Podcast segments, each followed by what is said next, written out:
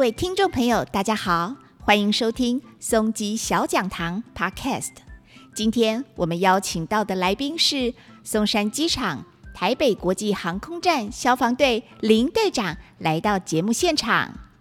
大家好，我是台北国际航空站消防队队长林冠成。哇，队长你好，我们都很好奇耶，机场消防队跟一般城市消防队有什么不一样啊？机场消防队最主要是负责松山机场的航空器起降的安全，还有紧急救护，还有平常的野生动物防治，也就是驱鸟的作业。那还有重大灾害的应变，以及航下突发状况紧急处置的工作。其实我们的工作内容与一般城市的消防队没有太大的差别，但是最主要我们负责的范围就是在航空器起降的部分，而不是建筑物。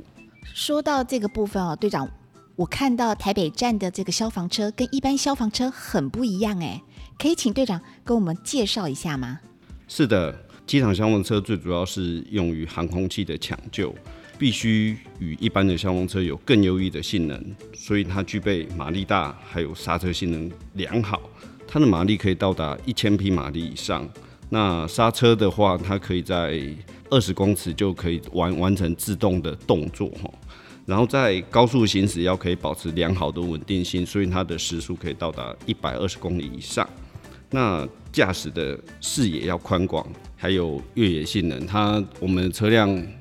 通常都是六轮传动哦，然后嗯也有很高的控制要求，所以我们消防车的驾驶要具有比较精密的机械操控的能力。那它最大的特点可以在行进中进行涉水还有泡沫原液的喷射。那我们的射程可以到达一百公尺以上，在航空界抢救有优异的抢救的能量。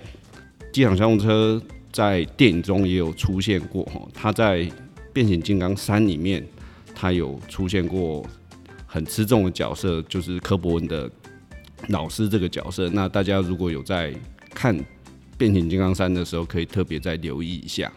原来是这样啊！听起来我们的机场消防车应该不便宜哦。可以偷偷问一下队长价格吗？机场消防车的性能比一般的消防车优越非常多哦。所以可以说是消防车里面的超跑。那一般的水箱车跟水库消防车的价格落在七百五十万到八百万之间。那机场消防车价格大概落在三千到三千五百万左右，确实是比一般的消防车昂贵非常多。那这个价格确实也跟超跑的价格也落差没有很大哦，确实可以称作消防车界的超跑。感谢队长今天来和我们分享了维护飞航安全第一线的消防队。如果大家到松基的时候，可以留意一下十二号背旁的机场消防队哦。谢谢您的收听，松吉小讲堂会持续跟您分享。我们下次空中见，拜拜。